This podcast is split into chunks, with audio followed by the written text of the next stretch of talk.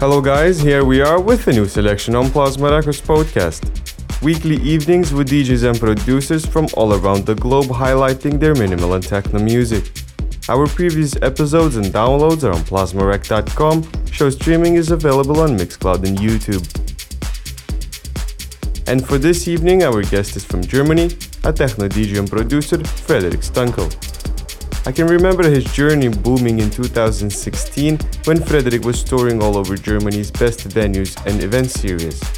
His debut at Berlin's Suicide Circus and Zuckerbrot Festival in Regensburg and much more set the road clear for Frederic's music to see the worldwide scene. Frederic has also left a mark in production. We had a release with him back in 2017. Frederic's debut on Plazma happened by remixing Christian Kraken's track Dominus. Since then, he appeared on many labels, including his own EP for Italo back in 2016 with a remix from Carlo Ruiz. So these days, Frederic is developing his music career and production, has been running Frederic Stunkel radio show on Pure Ibiza for some time now, marking his 48th episode. All of it is available on his website frederikstunkel.de so now I'm leaving you here for the next hour on Plazma Records podcast with Frederic Stunkel's exclusive guest mix. Enjoy.